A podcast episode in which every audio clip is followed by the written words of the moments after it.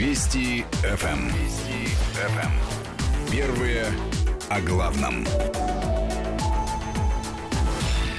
10 часов 7 минут московское время. Мы вернулись в программу. Ольга Подолян в студии. Средства связи 5533 Вести плюс 7 903 176 363. А на прямой связи со студией политолог-американист Дмитрий Дробницкий. Дмитрий Олегович, здравствуйте. Рада вас приветствовать в нашем эфире. Здравствуйте, здравствуйте всем.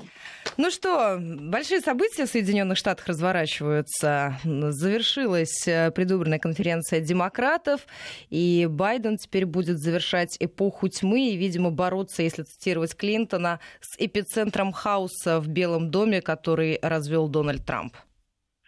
Да, да, надо сказать, что вот это, конечно, э, эпоха тьмы, это, конечно, такой сильный образ, явная домашняя такая заготовка, но звучало несколько комично, на мой взгляд, все-таки.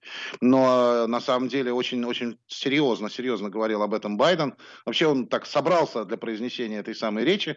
Ясно, что она была прочитана по телесуфлеру. Обычно все читают а, такого рода важные речи именно с подсказочкой. А, вот, но а, Джо Байден собрался, конечно, для произнесения этой речи. И главное, вот знаете, с его речью все-таки как-то, видимо, подкорректировали демократы немножечко начало своей конференции, которая начиналась, как, знаете, такая бункерная конференция, как несколько бункеров, таких изолированных, выходят на связь посреди всеобщего апокалипсиса, связанного с коронавирусной инфекцией. Э, знаете, так сказать, как первый день Байден сидел в каком-то темном, знаете, зале без окон, напротив него пять экранов, где выступают его э, соратники. Полное впечатление, что вот как-то то ли силы добра, то ли силы зла где-то в глубокой конспирации, значит, готовят э, то ли выход к свету, то ли, наоборот, прорыв к тьме. Это уж как, кто за кого будет голосовать. Но к концу подправили они, конечно, конференцию. Был и салют. Э, вышел ненадолго, значит, из своего убежища Джо Байден. Э, все-таки встретился, так сказать, лично с Камалой Харрис, со своим Э, значит, э, напарником по президентской гонке. Ну и говорил, конечно, он в своей речи, она называется acceptance speech, то есть речь, когда человек принимает номинацию партийную в качестве кандидата э, в президенты, и он говорил о том, что он будет союзником света, а не союзником тьмы, что действительно вот в Соединенных Штатах вот была просто эпоха тьмы, так сказать, там при Трампе, и, в общем, все это, надо сказать, довольно, довольно интересно выглядит, потому что Э, демократы, мне кажется, я не знаю, насколько это сыграет против них или на них на этих выборах, думаю, что все-таки в большей степени против. Потому что, э, знаете, э, вот ощущение от всего того, что говорил Байден, от того, что говорили, нам говорил Барак Обама выступал, Мишель Обама выступала, бывшая первая леди, многие другие высокопоставленные демократы.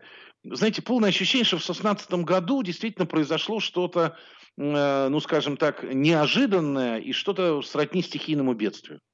Вот произошло что-то, что никак не вытекало из логики ни исторического процесса, ни процесса, происходящих в самой Америке. Никак не связано было ни с выявлением э, половины американских граждан, доброй половины. А вот произошла какой-то какой мистический сбой произошел в мироздании, и вот обрушилось на Америку зло в виде Дональда Трампа, которого, конечно, ни один нормальный человек не может поддерживать. Это все, это все сбой в мироздании. И вот наступила эпоха тьмы, которая теперь э, воин света, так сказать, престарелый, но мужественный джедай Джо Байден, сейчас он будет вот эту тьму разгонять. Ну, это, конечно, надо сказать, как-то выглядит немножечко, во всяком случае, риторически это выглядит как некий отрыв от реальности. Я также могу сказать, что э, Байден обозначил ситуацию, которая происходит в Соединенных Штатах, как э, идеальный шторм, идеальный ураган, который совместил в себе четыре фундаментальных кризиса. Ну, естественно, это коронавирусная инфекция. Ну что ж, с вирусом не, не, сказать, не шутят. А, вторая, конечно, это экономический спад. Ну, понятно, что во многом он, конечно, связан именно с, а, с пандемией, с теми мерами ограничительными, которые принимались во многих странах мира. Тут более-менее все понятно, что вот как раз вот это действительно какой-то сбой в мироздании, можно было сказать. Тем не менее, вот это два важных кризиса. Э, но два других кризиса, которые были названы Джо Байденом, я думаю, что они независимых избирателей республиканцев, в общем, заставили поднять брови.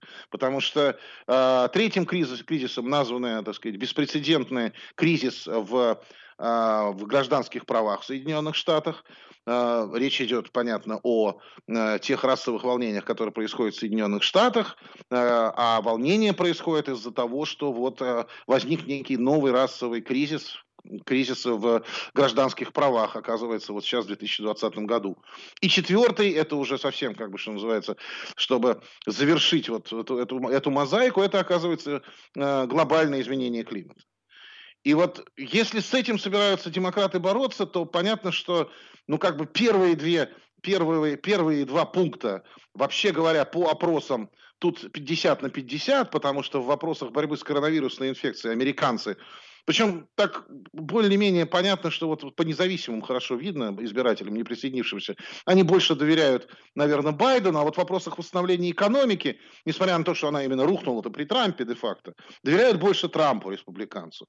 То вот два остальных, вторых вопроса, это, конечно, такая, знаете, тема-то, в общем, скользкая для демократов, потому что, ну, в общем, они сами начали эти расовые бунты, сами подогрели этот хаос в больших городах, где, в общем, даже самые либеральные мэры уже начинают бить тревогу и говорить, что города просто попросту не выдержат этого нового движения за гражданские права. А уж вспомните о глобальном изменении климата, ну вот в этот период, потому что, пожалуй, это было чересчур. Тем не менее, понятно, понятно, что во всем этом деле виноват Трамп, он сосредоточие зла, он, по всей видимости, там Дарт Вейдер и темный властелин в одном лице. Вот, и, и вот бороться нужно с ним всеми, всеми доступными способами. И, в общем, если судить по речам демократов, то на этом как-то, в общем, повестка демократов э, и, и ограничивается. То есть мы будем лучше, чем Трамп и по вирусу, мы будем по-другому заниматься экономикой, чем Трамп.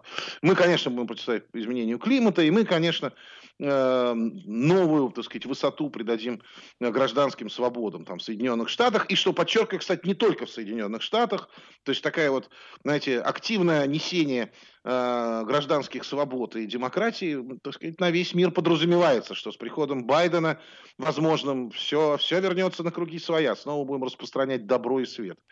Э, вот. И э, несмотря на то, что была принята Э, общая сводная программа, она чуть-чуть претерпела определенного рода изменения, но это та самая программа, которую большой друг Джо Байдена и бывший госсекретарь администрации Обамы Джон Керри составлял, и, с другой стороны, социалистка, небезызвестная конгрессвумен от Нью-Йорка Александрия Окасио Кортес, просто новая звезда Демпартии, которая вот олицетворяет в себе все то левачество и анархизм, социализм, как они его называют, э, в американском левом движении. Вот, э, вот эта программа, она чуть-чуть была скорректирована и принята, но э, в речах, в общем-то, практически о ней не было ничего.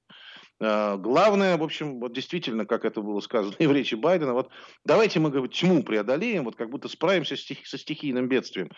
А, а дальше уже, дальше уже, ну понятно, дальше уже серьезные дяди и тети будут управлять государством и миром, и ничего такого плохого, как было при Трампе, не случится больше. Ну вот примерно на этой ноте вот завершилась э, демократическая национальная конференция. Э, и еще вот такой... А скажите, факт, а на ваш взгляд, да? насколько сильно они выступили? Ну, вы знаете, под конец все-таки они, конечно, немножко разогрелись. Вот э, первый день производил ужасное впечатление, и, и второй тоже, я бы сказал. Первый просто ужасающее впечатление производил, когда, ну, в общем, наверное, центральная речь, которая должна была зажечь просто всю аудиторию по Соединенным Штатам, э, это речь Мишель Обамы. Она действительно была подготовлена в таком очень э, ярком эмоциональном ключе. Вообще, так сказать, Мишель Обаму ну, я ее, скажем так, вот как политика ее недолюбливают. Это вот известный факт там, по опросам самых разных агентств. А вот как человека, как общественный голос, ее действительно так уважают и относятся к ней весьма, э, сказать, доброжелательно, позитивно. И вот на ней должен был бы сделать, был, так сказать, фокус. Она действительно сделала все, что от нее зависело. Другое дело, что там было совершенно непонятный сбой, который до сих пор так и не э, прояснен, почему не, не была ни разу упомянута Камала Харрис в этой речи. Особенно учитывая, что Камала Харрис вообще-то будущий президент США по задумке демократов. Байден очень быстро должен сойти со сцены в случае выигрыша на выборах. Ну вот ничего не было сказано. Во всем остальном прекрасная речь а, зажигательная, в общем, наверное, тех людей, которые разделяют взгляды демократов, для них она показалась духоподъемной, но после этого последовал совершенно, так сказать, ужасный сбой, это, конечно, то, что там 8-12 человек в разных окошках Зума, это вот такая платформа для массовых видеоконференций, э, вот, они аплодировали. И получились такие, знаете, жидкие аплодисменты. Против того, что бывает... То есть Зум-вечеринка не удалась. Да, да, вот и первый день, конечно, ужасно был сделан. Ну, то есть это там э, этот, полностью черный, так сказать, афроамериканский саундтрек. Причем тоже сделано в каком-то таком бункерном стиле, это как бы совершенно было как-то непонятно, какие-то клипы как будто от руки нарисованы. И вот первый день явно вот просто, ну, вызвал, вызвал, конечно, у противников демократов, у противников Байдена и его штаба, а, значит, он вызывал, так сказать, всякие насмешки, а все остальные отмечали, что, конечно, вот как не удалось. Но третий, четвертый день получше стали делать, явно было, что учли определенного рода недостатки, на ходу перестраивались, а, вот. Но в целом, конечно, можно сказать, что мы, вот если посмотрим еще, как выступят республиканцы, на следующей неделе начинается их конференция. Но вообще говоря, конечно, демократы продемонстрировали, что нужно вот всем людям вот всем, кто занимается политическими технологиями, вообще политикой в мире, следует максимально избегать виртуальных, так сказать, э, сборищ и виртуальных событий. Потому что это может выглядеть ужасно, несмотря на прекрасную, кстати говоря, техническую подготовку, вот которая тоже с ней раньше были проблемы, когда там Байден из подвала выступал. Тут с технической точки зрения все было сделано идеально, качественно. И тем не менее, в общем, ощущение провала первые два дня висело в воздухе. И в некотором смысле тут даже не столько демократы как бы неправы, а вот их это вот настойчивое желание все виртуально сделать, показать, насколько страшная пандемия бушует э, за дверьми и люками их бункеров, что, в общем, получилось так, что да, они продемонстрировали всему миру, насколько опасно полагаться на вот такого рода виртуальные политизированные события. Вот. Поэтому, конечно, ощущение было смазано, несомненно. Вот. И надо сказать, что любопытно, да, шла конференция, и проводились э, мониторинг общественного мнения, в частности, Rasmussen Reports, агентство, которое входит в топ-3 ведущих социологических агентств Соединенных Штатов. Значит, 17 августа, первый день конференции, а, значит, 51% эм, не поддерживал Трампа э, в его работе на э, посту президента Соединенных Штатов.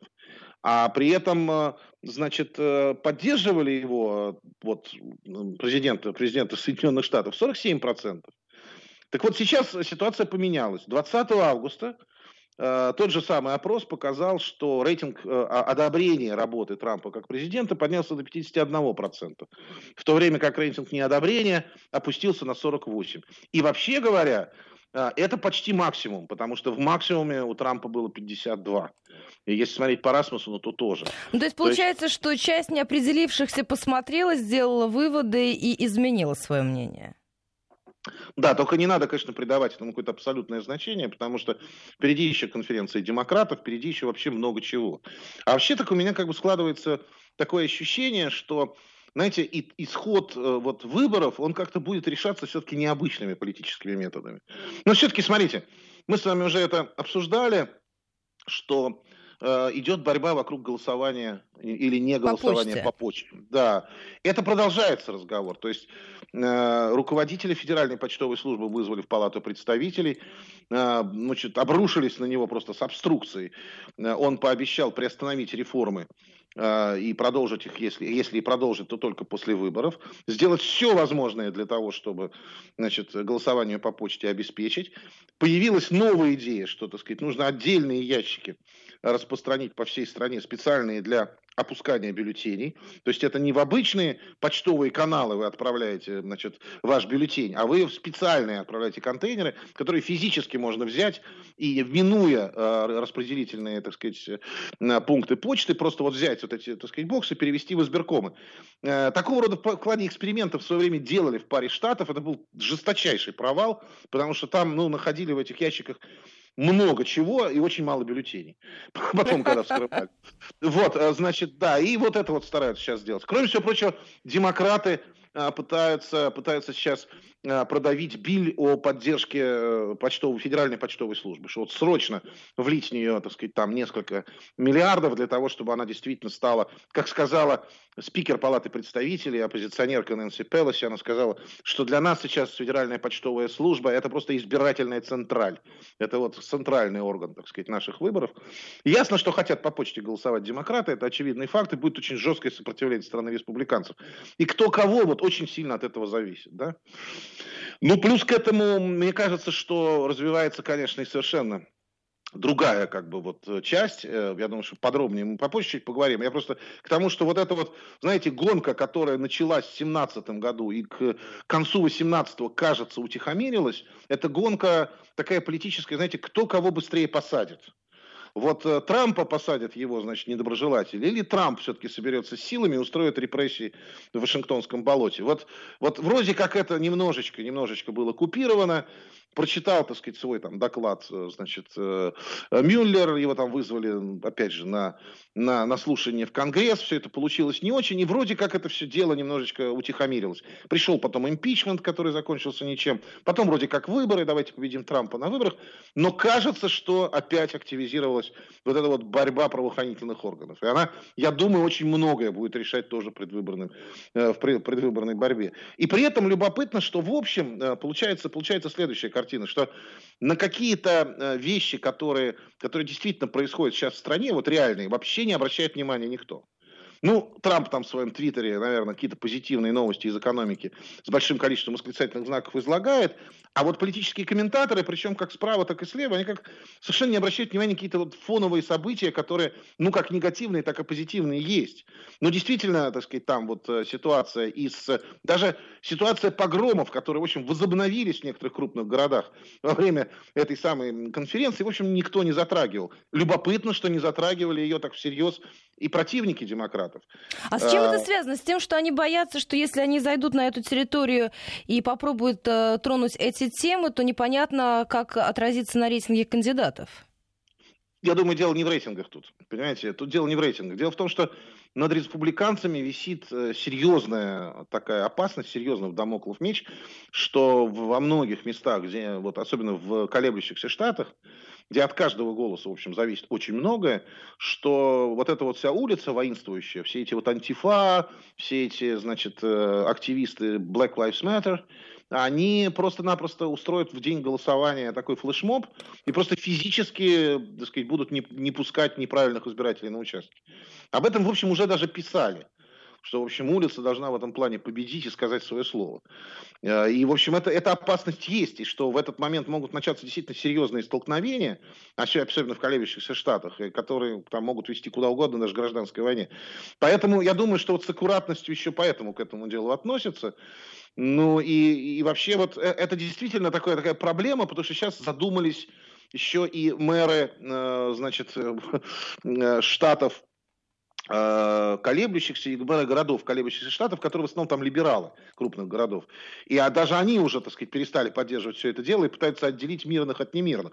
Если раньше все были в основном мирные, это такой термин, вот как мейнстримная пресса, говорит, что это в основном мирные протесты. Вот. А то сейчас как пытаются отделить одних от других, все-таки опять пытаться, так сказать, вернуться к диалогу с полицией, потому что, ну, явно, что города просто ушли сильно в минус по бюджету. Это с одной стороны. С другой стороны, есть проблема действительно коронавирусной инфекции, которая, в общем, там Соединенные Штаты не очень хорошо с ней справились, и было бы странно, чтобы они справились в условиях, когда там не просто ветви власти, а, так сказать, там, я не знаю, там э, центр и регионы между собой договориться в этом, в этом плане не могут, и, и действительно это, это, так сказать, это остается проблемой в общем, в общем для Соединенных Штатов. Э, и, и вот в, в этой вот ситуации, конечно, как бы, тут, тут очень важно, на самом деле, настроение, так сказать, избирателей. Потому что избиратели, в общем, конечно, устали уже от э, постоянного... Знаете, кто-то зовет их, выходите, выходите, работайте, идите в школу, делайте, так сказать, и так далее. Все, что, все, что необходимо. Бог бы с ней, с этой инфекцией, она уже практически побеждена. А другие говорят, ну нет, нет, это страшно, страшно, никуда идти нельзя. Все надо закрыть, иначе кругом будут смерти. И, и так вот так далее. Вот, вот такого рода вещи. И создает, конечно, очень нервозную ситуацию. Это при том, что скажем, статистика по рынку труда Соединенных Штатов достаточно а, позитивная, во-первых. Во-вторых, есть, э, есть как бы очевидные там э, вещи, которые я бы на месте там, не знаю, там, демократов счел бы странными и тревожащими, как, например, то, что индекс э, S&P 500 просто преодолел и вышел выше до кризисной, до коронавирусной, так сказать, этой самой отметки, но вот. это при ну... том, что, а, Дмитрий Олегович, американцы стали экономить, насколько я поняла, из вот тех данных, которые были накануне опубликованы. А, да, совершенно верно. Это забил, забил прежде всего э, тревогу ритейл, то есть э, торговля розничная, потому что, да, американцы стали по прижимисти, э, и это тоже понятно почему, так сказать. На самом деле, в условиях, когда там деньги поступают регулярным образом, когда, в общем, безработица в Соединенных Штатах была, так сказать, достаточно низкой, и при условии практически бесплатного, там, ну, бесплатного для банков, для людей-то этот кредит не бесплатен по кредитным картам, да, и там потребительский кредит. Все-таки вот доступность кредита и любое наращивание увеличивание, так сказать, лимита заемных средств для домохозяйств, оно, конечно, сделало свое дело. Экономика шла вперед, люди как-то с оптимизмом смотрели вперед. Сейчас, когда непонятно, когда все это закончится, вот, да, и чем вообще это дело все закончится, и будут ли выборы, или начнется вообще гражданская война там в ноябре, да, в Соединенных Штатах. Конечно, люди стали по прижимисти. И в этом смысле ритейл, который, надо сказать, э, э, по некоторым данным даже, так сказать, вышел чуть ли не в два раза в плюс во время, так сказать, вот этой вот самой пандемии, за счет там и доставки продуктов, и за счет того, что скупали товары первой необходимости, так сказать, там какой-то возник такой ажиотажный спрос. Сейчас, конечно, э, ритейл, так сказать, торговля розничная ужалась, и это, это действительно показатель того, что это тревожная такая ситуация в экономике. С одной стороны, вроде как люди возвращаются на рабочие места, а с другой стороны, они стали экономить.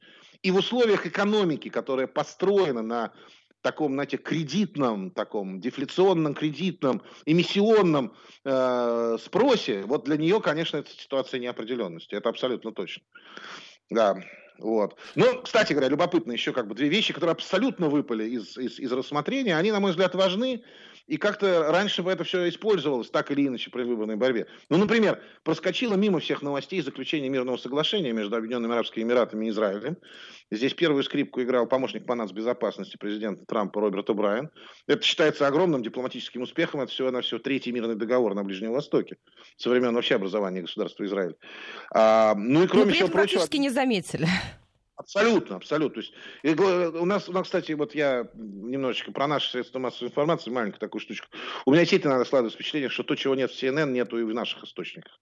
Это такая довольно неприятная привычка. Потому что, на самом деле, это действительно такой интересный расклад. В общем, тут, тут специалистам, востоковедам есть, было бы о чем поведать нашим, нашим, нашим слушателям. Но и есть еще одна как бы вещь, э, связанная с тем, что э, новые, новое э, разрешение на бурение и добычу нефти и газа на Аляске развязки может быть получено. Заканчивается подготовка документации, что, конечно, э, повысит, э, повысит мощности американского, американской нефтянки, э, которая и так-то достаточно высока и разогнана. А это, в общем, в общем как бы такая достаточно серьезная, достаточно, достаточно серьезный проект. Конечно, его там новый президент, там, и при условии большинства в Конгрессе, может со временем свернуть, вот. Но это, очевидно, так сказать, такой вот, вот очень серьезный и для мира, и для Америки такая, вот, э, такая ситуация. Мы сейчас должны будем с вами прерваться. Новости середины да. часа, затем вернемся. И уже из Тюменской области просят вас рассказать по поводу Беннона, осветить эту ситуацию. Обязательно с этого практически начнем э, следующую часть программы. Сейчас новости. Сразу после вернемся и продолжим этот разговор. Дмитрий Дробницкий на прямой связи со студией. Если есть вопросы, обязательно задавайте. СМС-портал, WhatsApp и Viber. Все работает. Принимаем ваши сообщения. Вести ФМ. Эм. Вести ФМ. Эм. Первые о главном. 10.34 в столице. Мы вернулись в программу. Дмитрий Дробницкий на прямой связи со студией. Как обещали, начнем с задержания бывшего советника Дональда Трампа Стивена Беннона, которому теперь пытаются, насколько я понимаю, обвинить в том, что как связан он со сбором средств на ту самую знаменитую стену между Соединенными Штатами и Мексикой. То есть пытаются доказать, что он погорел на мексиканской стене. Ну да, присвоил денежки, так сказать, от мексиканской стены, отломил себе кусочек. А, да, ну, значит, э, вчера пришла эта новость, как снег, так сказать, на голову. Арестован Стивен Беннон. Это вообще очень серьезно очень серьезно. Для начала -то о том, кто такой Стивен Беннон. Но мы его знаем как бывшего главного стратега, специально под него ввели эту должность, главного стратега Белого дома.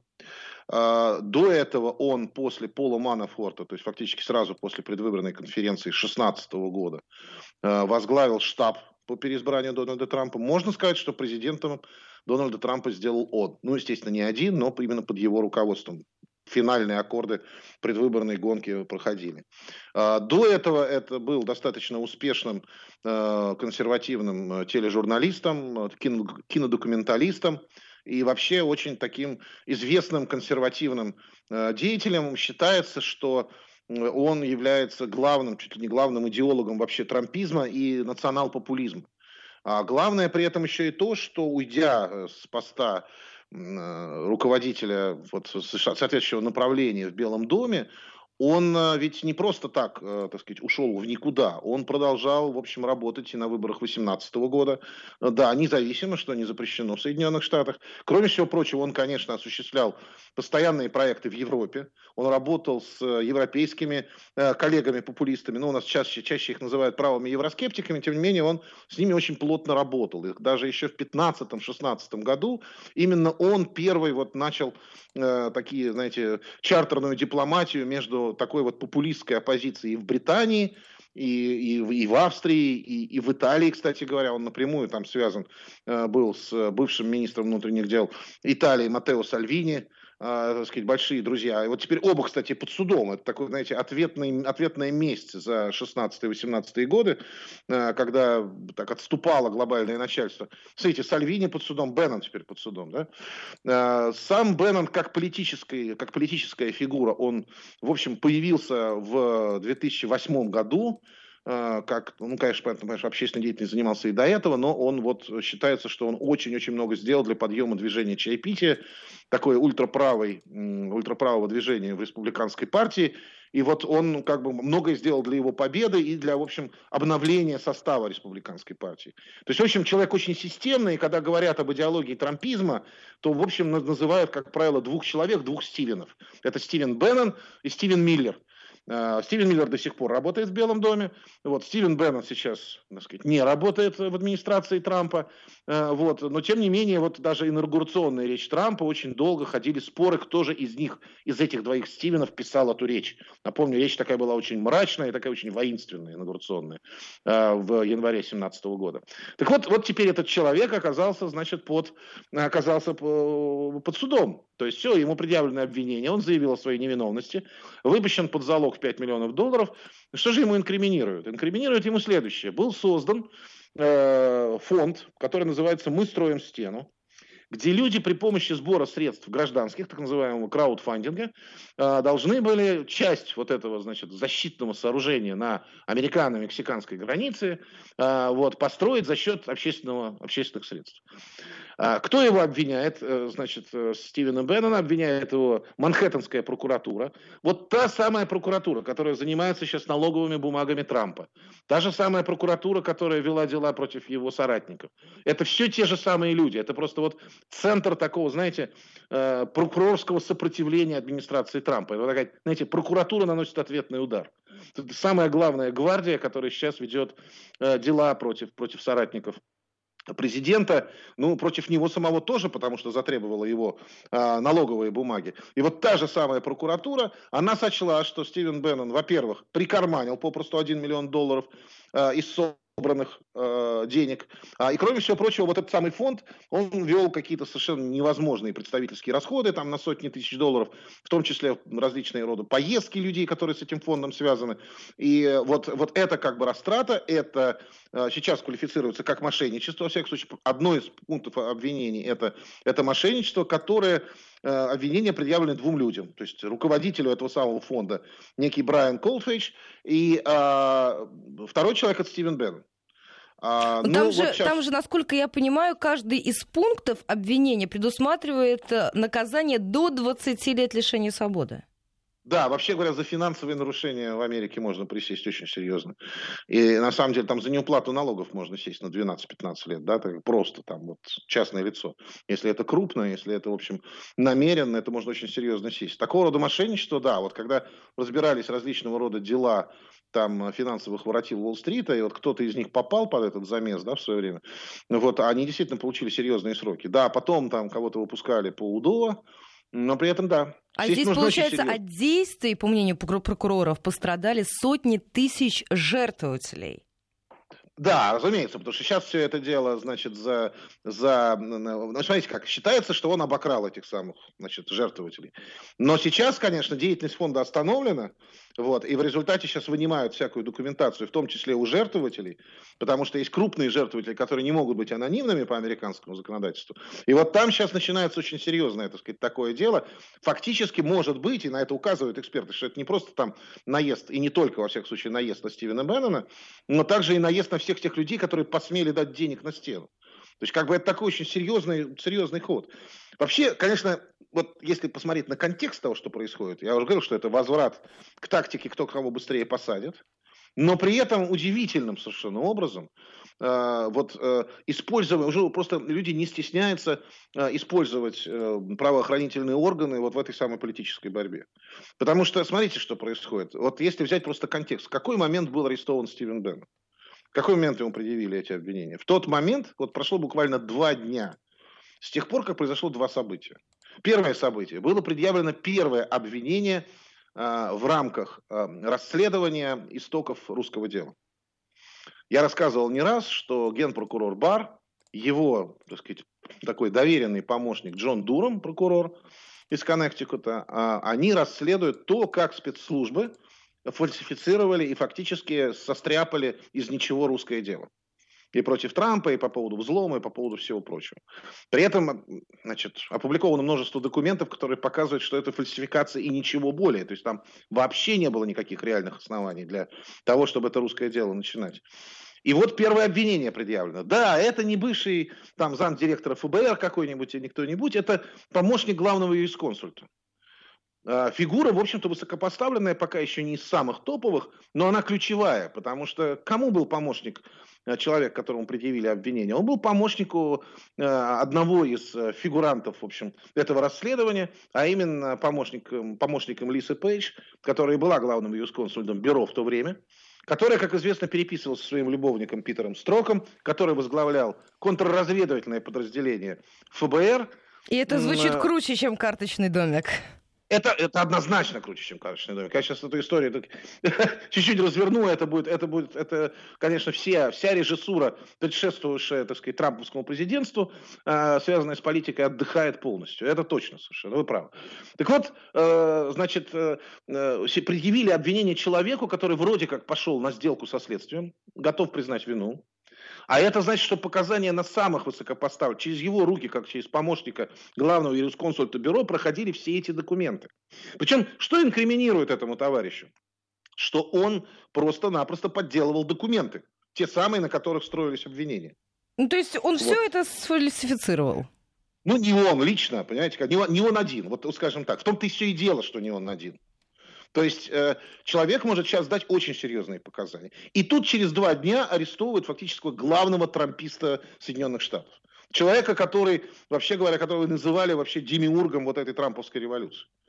То есть это что такой ответный ход, это совершенно точно. И такой удар был в разрез, и наносится он не кем-то там, вот отдельным человеком, там, по месту прописки какого-нибудь жертвователя на стену, например, а конкретно той самой прокуратурой, которая уже просто не скрывает того, что она все дела по боку, Манхэттенская прокуратура, и занимается исключительно Трампом и его, его так сказать, там, людьми с ним связанными. Что это вот их просто долг ну, может быть, не знаю, может, профессионально нет, но то, что это их долг перед потомками, это точно. Они вот прямо об этом так и говорят с большой гордостью.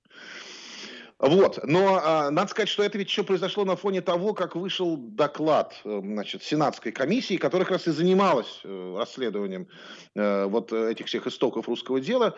Вывода, выводов, так сказать, было сделано три, и все они какие-то очень странные, половинчатые. Ну, во-первых, был сделан вывод, да, конечно, российское вмешательство имело место быть, это страшно, это ужасно, и это просто никуда не годится. Второе было связано по поводу того, что, конечно, никакого сговора, так сказать, понятно, с русскими не было, все это ерунда и наветы на Дональда Фредовича Трампа. Вот. А, а третий пункт, любопытный здесь был, что все контакты по линии, так сказать, русского дела с иностранными, так сказать, там, гражданами, в том числе это, может быть, и российские граждане, и граждане других стран, они представляют собой ужасную опасность, так сказать, для Америки. Вывод очень странный, фактически это запрет, не знаю, как наведение какой-то международной деятельности, там, политическими партиями, чего, конечно, не было никогда в Соединенных Штатах. Конечно, он не оформил в виде закона, но это странный вывод. А, при этом опять почему-то вот возникло это самое русское дело, что, конечно, русские, несомненно, вмешивались. Проблема здесь состоит вот в чем что э, русское дело изначально, оно строилось там на трех китах основных. Значит, ну, первый кит, это известно, это Майкл Флинн и его разговоры с российским послом Кисляком, что якобы вот прям по дипломатической линии э, подкупили, значит, или просто, так сказать, э, вывели из спячки русского агента, генерал-лейтенанта, э, так сказать, Майкла Флина, который должен был стать э, помощником Трампа по нацбезопасности, и, значит, соответственно, э, через, через посла воздействовали на администрацию Трампа. Тогда вот, правда, когда происходили все эти события, еще переходная администрация между выборами и инаугурацией. Это первый, так сказать, там, понятно, э, кит.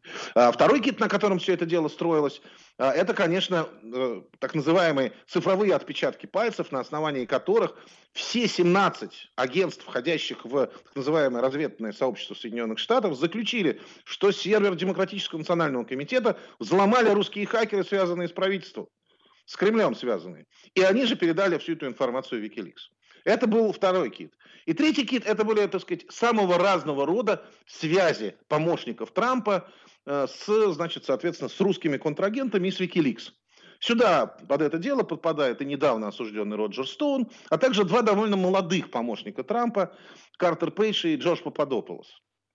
Вот эти вот как бы три столпа, три ножки, на которых стоял этот самый табурет, и после публикации, после рассекречивания и публикации в открытой печати э, материалов, значит, слушаний в Конгрессе Соединенных Штатов, выяснилось, что ни одна из этих ножек на самом деле не существует. Их просто нет. Ну, первое. Значит, э, что касается, значит, что касается Майкла Флина, как, как известно, дело против него прекращено. И более того, показано, что вот те люди, которых я называл, вот та самая Лиса Пейдж, помощника которого сейчас э, пытаются судить, и ее любовник Питер Строк, вот они стояли в начале Э, всего этого дела, они намеренно подставили э, генерал-лейтенанта Майкла Флина, чтобы выглядело дело так, как если бы он намеренно солгал агенту ФБР. Да, вот, вот, э, и это было сказано, что его подставили. Именно на этом было основано снятие обвинений с э, генерал-лейтенанта Майкла Флина. Э, что на самом деле там, там не было ничего противозаконного в действиях Майкла Флина, и тем более в его контактах с послом Российской Федерации. Да? Человек Но при этом стать... у человека уже испорчена репутация. Ну, репутацию, скорее всего, он восстановит. А я думаю, если, так сказать, ну, опять же, при условии победы Трампа, да. А вот то, что, так сказать, на деньги его выставили, это там юридические услуги стоят в Америке бешеных денег. Это человека просто разорили. Он вынужден был продать свой дом, на который, так сказать, зарабатывал всю жизнь. При генеральской зарплате, в общем, достаточно высокой, и то, что он работал там в различного рода мозговых центрах. Итак, вот этот кит утонул, эта ножка стула рассыпалась. Второе, по поводу взлома сервера Демократического национального комитета. Оказывается, уже в 2017 году все прекрасно знали, что э, нет никаких доказательств, не то что причастности русских хакеров к взлому сервера демократов, а что вообще нет доказательств компьютерного внешнего взлома. На самом деле никакие 17 независимых э, членов, независимых спецслужб, входящих в разведсообщество США, не устанавливали, что действительно за этим делом стоят русские. Единственный подрядчик всех этих ведомств, э, частная компания CrowdStrike, занималась исследованием сервера Демократического национального комитета после его взлома. И вот под присягой руководитель этой самой компании CrowdStrike заявил, что он не нашел никаких следов, и может только лишь судить, каким образом русским хакерам удалось замести следы таким образом, что эти следы найдены не были. Конец цитаты. То есть на самом деле вообще ничего. У них нет ничего, у них нет даже доказательств того, что сервер был взломан. И опять возникла версия о том, что это был инсайд, что это была торговля инсайдерской информацией, а вовсе никакая не хакерская атака. Ну, ну наконец, это просто все... потрясающе. Как же это бьется с книгой «Что произошло?» 512 страниц откровений Хиллари Клинтон. Почему она не стала президентом в 2016 году? Да, ну как бьется? Вот, скажем так, не, не, это, это полностью аннулирует все ее слова. Да вот я, да, как, есть... как это бьется? Да, это же полностью получается того, что э, она бредила. Ну как, человеку было обидно, понимаете, тоже можно понять женщину. Женщине было обидно. Но с другой стороны, вот я сейчас про третью, так сказать, коротко сейчас скажу про третью, третьего кита, третью ножку этого стула, которая была связана с контактами э, помощников, э, помощников Трампа, выяснилось, что и этих ребят тоже подставили. И из документов ФБР, и из э, документов слушаний в Конгрессе это явствует. И Джорджа Пападополоса подставили при помощи профессионального провокатора ЦРУ Стивена, доктора Хальпера такого, который Стивен Хальпер, который там действовал. А, кроме всего прочего, оказывается, что и Картер Пейдж э, скрыла ФБР от суда, который, выдавала, который выдавал ордер на прослушку штаба Трампа, что на самом деле Картер Пейдж является внештатным агентом ЦРУ, и поэтому его расследовать по американским законам нельзя особенно в контрразведывательных всяких различного рода мероприятиях. Это скрыли от суда, что является прямым нарушением. Ну и, в общем, и, и, и Роджера Стоуна тоже подставили соответствующим образом, тоже через провокации. То есть дело полностью шито было и, так сказать, сфабриковано, сшито, состряпано, причем на скорую руку, Это все есть в документах, которые есть вот, ну, в открытой, в открытой уже печати. То есть фактически это дело начало рушиться, и вроде как должны уже вот-вот начать сажать тех, кто это всем занимался. А это ведь люди вплоть до Джо Байдена, так на секундочку. Потому что он принимал участие во всех тех совещаниях, кабинета, где принимались определенного рода решения по расследованию. Ну, Дмитрий Олегович, ну пластинку-то они менять не собираются. В ходе обращения к Демократической партии на съезде Хиллари Клинтон говорит, голосуйте, чтобы гарантировать, что мы, а не враги за рубежом, выбирают нашего президента. То есть сойти с этих рельсов они не могут. Нет, не могут, конечно, потому что уже, уже менять рано точнее, менять поздно, да, менять что-нибудь, что-нибудь делать, так сказать, понятно, поздно, а э, представить действительно что-то, так сказать, там серьезное, вот такую какую-то позитивную программу, не очень получается. Кстати, это удивительное дело. Вот меня это удивило, на самом деле, во всех документах э, Демпартии и на съезде, и вообще вокруг него, что э, ситуация с позитивной повесткой там не очень. Вот просто не очень. И поэтому вот снова возникает вот это вот русское дело. И чтобы придать ему особой остроты, чтобы сказать, вы арестовываете наших, а мы арестовываем ваших по сути дела, вот предъявление обвинений, задержание Стивена Беннона, то, что его отдали под суд, это вот такой вот сигнал. И это как бы очень серьезно. То есть это еще одна, как бы, я не знаю, составляющая вот той надвигающейся гражданской войны, которая просто в ноябре там может разразиться. Но при, и при этом, в общем, никто себе даже представить не, не, не может, что будет сразу после выборов. А я могу сказать так, даже там за два дня до выборов и там через месяц после выборов это будет сплошная зона турбулентности которая, которая никто не может предсказать, как из нее, так сказать, выйдет Америка. Потому что пока все идет к тому, что идет только нагнетание, что никто не собирается вообще уступать. И более того, самыми различными способами, там, через почту, через различные списки избирателей, через другого рода информационные вбросы там, и так далее. В том числе вот это вот, что, знаете, не пусть враги из- из-за рубежа не думают, что они могут повлиять на выборы, а вдруг они действительно повлияют на выборы. Все это в целом да, создает обстановку, когда каждая из сторон может не признать неблагоприятность благоприятный для себя исход, исход выборов. Вот что страшно-то на самом деле. То есть, по сути дела, почва для этого подготовлена под обе противодействующие, противоборствующие силы в Соединенных Штатах. А это что? Это, в общем, гражданская война, потому что если не будет хоть какой-то договоренности о передаче власти, помните, с чего началось президентство Трампа? С того, что Хиллари Клинтон все-таки взяла себя в руку и поздравила, признала поражение. Тут такого может не быть. Это война. Я благодарю вас за этот э, невероятно интересный разговор. Дмитрий Дробницкий был на прямой связи со студией. Услышимся, друзья, совсем скоро, уже в понедельник.